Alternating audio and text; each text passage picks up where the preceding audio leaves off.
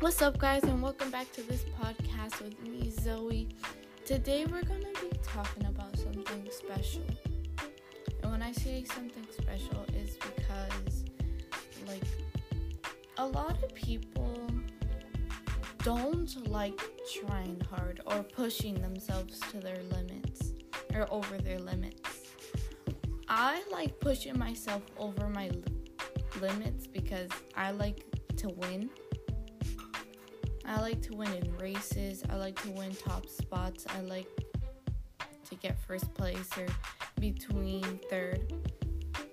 I love to win all of that and I love I love just like being proud because I feel proud of myself for winning something very big. And if you're even not that fast or or you you don't know much about it or you don't like have experience, you never done it before, you obviously are still proud of yourself because you tried something new and you tried to push over your limits or you pushed yourself to your limits. I have examples like yesterday we um we had a, a soccer trats for girls and today we find out if we if I made it or not, which I really hope I did. And I pushed over my limits. I was still tired and I might have still yeah, I was still running even though I was tired and maybe out of breath. And I was still running. I was still running to get the ball and I ended up getting really good compliments about midfield defender or something like that. And it was also nice because usually I am not very when I don't know people and they want me to play soccer with them. I don't like going for the ball because it makes me get scared. But what the coach said honestly very pumped me pumped me up very much and made me go for the ball really good. It made me really excited, made me feel really happy because I knew I was trying something I really never would do. And without God, I wouldn't be able to do anything. And I have another example for the mile. A lot of people don't like running, which I understand. Yeah, it's tiring, you get sweaty and stuff, and you don't like it. But the mile, I love running. I don't know if it's something bad, but like, I love running. The mile is fun to me because that's something I get to get faster with. But I have a reason. Like, I'm fast.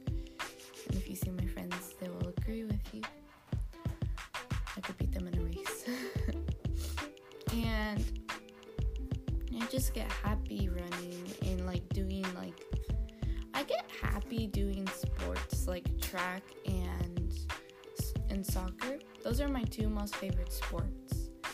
Um, I never been in track before, but it's basically running, and I've done a little research about it, and it sounds really fun to me. And I guess Miss Palmer, our PE teacher, little bit about it for next year. Asked her like maybe two or three questions about it, but I don't think I'll be doing that next year. So let's hope I will. I really hope I will though because I love running. It's just something really fun to do. But the point is that I pushed myself to my limits in the mile. I had a goal to beat my score. My score last time was 9 minutes and 8 seconds or 9 minutes and 3 seconds, I forgot. And and I got the score of 8 minutes and 30 something seconds. I was super happy because I feel like I'm the only girl who got below 9 minutes or not 9 minutes exact or like I'm not sure. I haven't looked at the leaderboard inside the inside the gym yet. I'll ask Miss Palmer and let's see.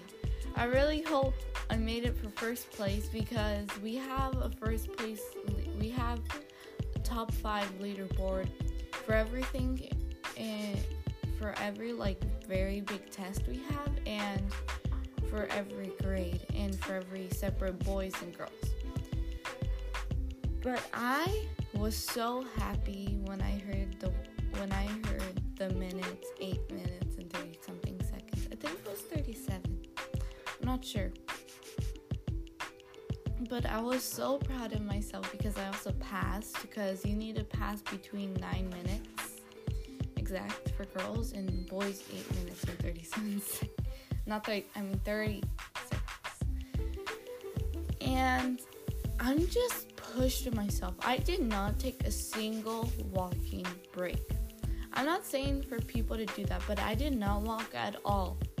I kept on going unless it was running or jogging. I sprinted a few times, I ran, and then I jogged most most of it, and I didn't stop though. I didn't take no 10 second break, no one second break to catch my breath or nothing. I was tired, trust me, I was really, really tired. But no, I still made it through and I pushed myself over my limits. And there's just one run I always pass. It's really easy. It's um what is it called? It's cross country. It's really really easy and you have to pass between like 6 minutes.